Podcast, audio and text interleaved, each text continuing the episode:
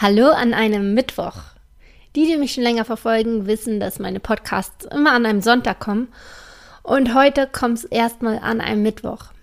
Das liegt nicht daran, dass ich den Tag ähm, gewechselt habe, sondern einfach einen Tag zusätzlich einlege. Ich habe momentan relativ Zeit, weil ich gerade so zwischen, zwischen zwei Stationen in meinem Leben stehe und dachte, ähm, diese Zeit nutze ich einfach mal sinnvoll und erzähle euch zweimal die Woche was. Ich hoffe, euch gefällt das. Ich habe auf jeden Fall Lust drauf.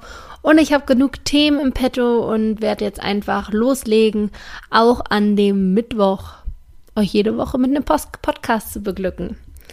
Also, bevor ich loslege, noch einmal die ähm, freundliche Bitte, dass ihr mir vielleicht auf iTunes eine kleine Bewertung da lasst. Einfach ein paar Worte, äh, kleines Feedback, auch gerne Themenvorschläge, dass ich ein bisschen auf euch eingehen kann. Ja, soweit, so gut. Legen wir los. Worum soll es heute gehen? Heute geht es um das Thema gezügeltes Essen. Ich habe nämlich gerade eben für meinen Blog auf der Seite bastian-neumann.de ähm, einen Blogartikel geschrieben über das Thema gezügeltes Essen und dachte mir, komm, wenn du das sowieso gerade so ein bisschen ausgearbeitet hast, mach einfach auch nochmal einen Podcast dazu. Ich finde nämlich, das ist ein recht spannendes Thema, was wahrscheinlich auch mehrere von euch interessiert. Deswegen kommt hier jetzt mein Podcast zu dem Thema gezügeltes Essverhalten. Also das Thema gezügeltes Essverhalten oder dieses Ernährungsmuster, dieser Ernährungstyp kann man fast sagen, ähm, ist recht unbekannt, aber sehr verbreitet. Viele, die davon betroffen sind, wissen einfach gar nicht, dass es diesen Esstyp gibt und ähm, also sie, sie wissen zwar vielleicht schon, wie sie sich verhalten, wie es verhalten ist und was sie falsch machen und in welchen Momenten sie was falsch machen und so, aber sie wissen einfach nicht, dass es für dieses konkrete Muster, für diese Essstörung, sag ich mal in Anführungsstrichen vorsichtig gesagt, ähm, tatsächlich einen Namen gibt. Und ich persönlich gehörte absolut dazu, zu diesem zu diesen gezügelten Essern. Ich bin da wahrscheinlich ein Paradebeispiel für gewesen. Über Jahre hinweg. Und ich habe mich halt ja mit meinem Essverhalten teilweise sehr komisch gefühlt und mich dafür wirklich auch geschämt. Und fand das dann einfach mega, mega erleichternd, als ich dann während meines Studiums über den Begriff des gezügelten Essens gestolpert bin, weil ich mich einfach mit der Definition mega identifizieren konnte. Und vielleicht hat das eine oder andere schon mal gehört, dass Leute in welcher Situation auch immer mit irgendeiner Diagnose oder mit irgendeinem Problem ähm, zu kämpfen haben und dann merken, sie sind damit nicht alleine, dass es mehr Leute gibt, denen es so geht, auch wenn das in dem Sinne eigentlich nicht hilft, aber allein dieses Wissen, hey, du bist nicht allein, entlastet. Also mir ging es auf jeden Fall auch voll so. Das hat mir echt so ein bisschen die Last genommen. Ich habe gemerkt, okay, ich bin nicht komplett komisch und komplett ähm, daneben, sondern es geht einfach vielen so und ist ein allgemeines Problem. Also es ist wirklich ja, verbreitet. Und deshalb in der Ernährungspsychologie sogar auch ein eigenes Forschungsgebiet. Also da gibt es ähm, ja relativ viel Forschung zu, weil am Anfang konnte man sich das noch nicht so recht erklären, weil es teilweise widersprüchlich ist. Ähm, aber jetzt erkläre ich euch überhaupt erstmal, was das ist, damit ihr überhaupt erstmal was damit anfangen könnt, was ich denn die ganze Zeit hier hin und her rede. Also, der gezügelte Esser ist eine Person, die sich quasi auf Dauerdiät befindet.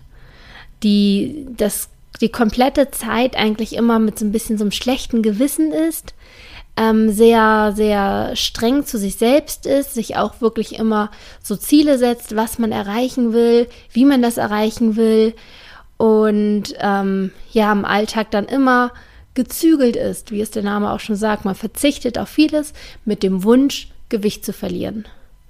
Und da ist man einfach sehr hart zu sich selbst. Also ich selbst kenne das von mir, so dass wenn ich ähm, zurückdenke, inzwischen habe ich es im Griff, Gott sei Dank, war auch äh, ein hartes Stück Arbeit. Aber wenn ich so zurückdenke an die Zeit, ähm, kann ich mich daran erinnern, dass ich nie wirklich befreit gegessen habe. Das war halt immer ein, ja begleitet von einem schlechten Gewissen. Auch wenn es eine ganz normale ausgewogene Mahlzeit war. Also ich rede jetzt gar nicht unbedingt von so Süßkrams oder so, sondern irgendwie ganz normales Mittagessen mit Kartoffeln, Gemüse und Hähnchenbrust, keine Ahnung, ähm, hatte ich dabei trotzdem ein schlechtes Gewissen weil ich gegessen habe. Und dann habe ich halt natürlich auch immer probiert, mein Essen einzuschränken. Ich habe immer Wert drauf gelegt, was andere von mir denken. Also wenn ich mit anderen Leuten gegessen habe, habe ich gerne immer probiert, weniger zu essen. So, ja, also mir war es einfach unangenehm. Klar, man konnte mir ansehen, ich war übergewichtig. Aber ich wollte immer, dass die anderen Leute denken, dass ich da ja gar nichts für kann und dass eigentlich nur mein schlechter äh, Stoffwechsel dafür daran schuld ist. So habe ich das immer verkauft und habe dann nach außen hin immer ja vorgespielt, dass ich echt nur so wenig esse. Und das kam auch so bei den anderen rüber. Jedenfalls haben die mir immer gesagt, Mensch, Bastian, du, das, das würde ich so essen wie du. Ich wäre ja so schlank und das ist ja so gemein, dass du einen so schlechten Stoffwechsel hast, weil du bist ja so vorbildlich und isst so gesund. Und da habe ich mich natürlich voll bestätigt gefühlt. Und ähm, sowas habe ich mir gemerkt. Deswegen habe ich auch wirklich mir selbst geglaubt, dass ich mich immer gut, vorbildlich, gesund ernähre. Das war einfach mein Selbstbild. Was ja auch stimmte. Ich habe ja mich immer gezügelt. Das ist aber nur die halbe Wahrheit. Denn jetzt kommt das, was diese gezügelten Esser ausmacht. Die gezügelten Esser sind nämlich im Schnitt einfach viel oder häufig übergewichtig, sind ähm, dicker als die normalen Essen, Esser und auch unglücklicher. Und der Grund ist, dass sie ähm, wegen dieses, diesem strengen Essen und sich immer diese Ziele auferlegen, ähm, oft dann die Kontrolle beim Essen verlieren, wenn sie sich ihr eigenes Ziel nicht erreichen.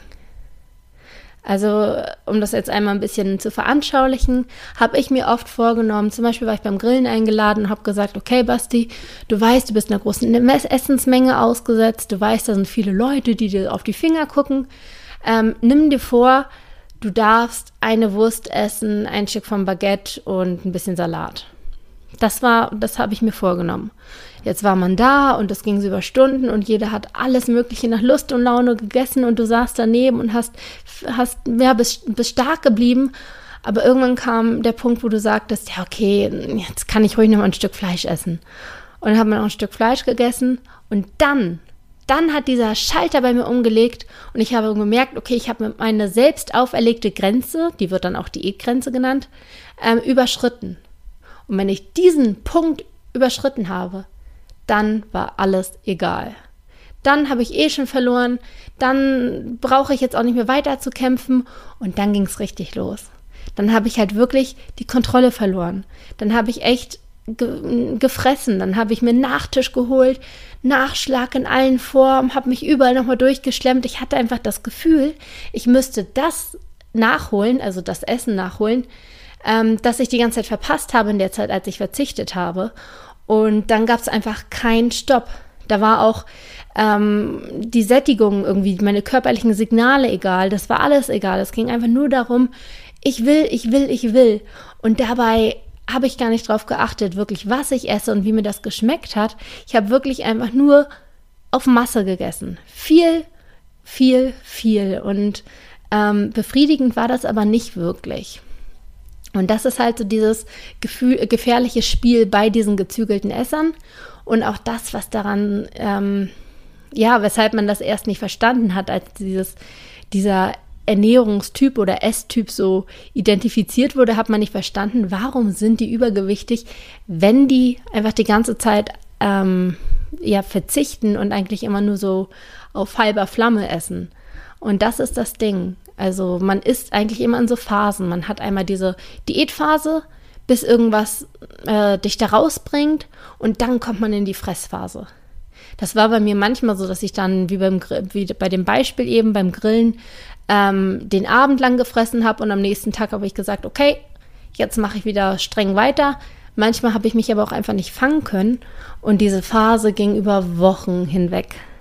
Und dann hat man natürlich das wieder zugenommen, was man vorher abgenommen hat plus noch mehr. Und ähm, ja, so geht es leider vielen. Ich habe das immer probiert, vor allem dann in diesen Fressphasen ähm, heimlich zu tun. Also ich wollte natürlich mein, mein ach so gutes Image nach außen hin ähm, weiter stehen lassen und habe dann einfach heimlich gegessen. Das heißt dann aber auch schnell gegessen und dass es keiner merkt. Und ich habe es dann selbst ehrlich gesagt noch nicht mal be wirklich bemerkt. Also klar, ich, ich wusste, ich habe was gegessen, aber es war einfach so unbewusst, ähm, dass ich es verdrängt habe. Und in meiner Selbstwahrnehmung habe ich wirklich, habe ich mir selbst geglaubt. Ich habe wirklich geglaubt, dass ich immer verzichten muss und eigentlich ja nichts essen durfte. Ich habe mir tatsächlich geglaubt, dass mein Stoffwechsel so schlecht ist und so weiter. Ich habe in, inzwischen auch mal übrigens, kleiner, kleiner Fun Fact, ähm, eine, man kann das ja messen lassen, beim, beim Sportmediziner war ich da, ähm, wie viele Kalorien man tatsächlich verbraucht. Es gibt da ja auch so Formeln für, da wäre ich, glaube ich, so mit, mit meiner Größe und meinem Gewicht bei 1600 Kalorien, glaube ich. Und ich habe das mal messen lassen. Tatsächlich darf ich wirklich viel essen. Ich habe einen Verbrauch im Ruhe, Ruhe, ähm, um, Ruhe, nee, wie heißt das? Grundumsatz. So, ein Grundumsatz von 1900 Kalorien. Das ist verdammt viel, weil darauf kommt dann ja noch der Leistungsumsatz, also was man durch Bewegung und so weiter, auch Alltagsbewegung ähm, verbrennt. Also ich habe wirklich einen hohen Umsatz, sprich mein Stoffwechsel ist eigentlich relativ gut. Ähm, deswegen weiß ich, ich habe mir wirklich was vorgemacht mit diesem Getue, dass ich ja nur so wenig essen würde, weil wenn ich jetzt das mal alles unterm Strich zählen, zusammenzählen würde mit meinen ähm, gezügelten Phasen und ungezügelten Phasen, dann würde ich um Strich, äh, unterm Strich wahrscheinlich immer noch ein, ähm, eine positive Energiebilanz haben. Deswegen ist es einfach Schwachsinn. So, und jetzt stellt sich natürlich die Frage, sind alle gezügelten Esser gleich negativ oder ist es immer schlecht zu bewerten so? Ähm, nein, ist es nicht, weil man hat da nochmal so in der Forschung jedenfalls ähm, zwei verschiedene Typen festgestellt. Einmal der gezügelte Esser mit den strengen, äh, mit der strengen Kontrolle. Darunter würde ich dann fallen. Das sind die Leute, die sich wirklich strenge Pläne setzen, die ähm, oftmals auch, äh, das ist auch ein ganz, ganz typisches Merkmal, sich unrealistische, viel zu hohe Ziele setzen, die dann sagen, ich möchte in diesem Monat unbedingt 10 oder 12 Kilo abnehmen. Und ähm, ja, dass man das dann nicht erreicht, ist ja relativ logisch. Aber wenn sie das nach einem Monat nicht erreicht haben, waren sie dann so frustriert, dass sie dann angefangen haben zu fressen, weil sie gedacht, oder ja, weil ich dann gedacht habe, ähm, toll, ich kann eh nichts bewirken und es bringt alles nichts, dieses Abnehmen, am Ende schaffe ich es eh nicht und dann kann ich auch lieber essen, anstatt zu leiden. Das war dann so die Kurzschlussreaktion irgendwie. Ähm, also das sind auf jeden Fall die gezügelten Esser mit den strengen, ähm, mit der strengen Kontrolle. Die sind einfach ähm, anfälliger die, da ist eine höhere Störbarkeit, sagt man. Also die, dadurch, dass sie so streng und strikt sind und keine Flexibilität haben, gibt es ja auch keine Ausnahmen. Sprich, wenn man da mal zu so einem Grillfest eingeladen ist, erlaubt man sich nichts. Und passiert es dann doch, fällt man dann in dieses Loch und Essanfälle und Eskalationsphase, wie ich das immer gerne nenne. Ähm, also die haben einfach, ja, sind leicht leicht aus ihrem Konzept zu bringen, wenn da einmal eine Veränderung stattfindet. Und der zweite Typ, das sind die gezügelten Esser mit einer flexiblen Kontrolle. Wenn die jetzt auf so einem Grillfest eingeladen äh, werden würden, dann würden sie sagen, okay, heute ist ein bestimmter Anlass, ich erlaube mir heute einfach mal mehr zu essen. Und dafür gehe ich dann morgen früh joggen und esse eine kleinere Portion zum Mittagessen. Also die erlauben sich Ausnahmen, die sind so ein bisschen flexibler und ähm, denken wahrscheinlich so ein bisschen weitsichtiger. Und die wiederum sind dann meist wirklich schlank und sportlich und erfolgreich. Also zwischen diesen zwei Typen muss man nochmal unterscheiden. Aber das, was ich jetzt gerade beschrieben habe, weil ich darunter auch falle, ist dann eher der ähm, gezügelte Esser mit den strengen Kontrollen. That's me oder ich war es. Ähm, zum Glück ja nicht mehr. Und jetzt kommt natürlich die Frage der Fragen, wie habe ich es geschafft, das in den Griff zu bekommen? Und grundsätzlich musst du halt ähm, ja von dem einen gezügelten S-Typ zum anderen wechseln. Also ich war ja in dem Fall ähm, der S-Typ mit der hohen Kontrolle und du müsstest im Prinzip der S-Typ mit der flexiblen Kontrolle werden. Entweder so, sprich, dass du dich weiterhin zügelst, du willst ja abnehmen und dabei aber ähm, dadurch, dass du flexibel bist, einfach viel langfristiger das durchhältst, dass du einfach nicht mehr zwischen diesem Schwarz und Weiß wechselst. Also entweder du ähm, verzichtest total oder du ähm, eskalierst komplett, sondern halt irgendwas dazwischen, so dass du dir halt mal was erlaubst, dass du ähm, ja die Balance in gewisser Weise ähm, erhalten erhältst. Und ob man das nun gezügelten Esser noch nennt oder nicht, darüber kann man streiten.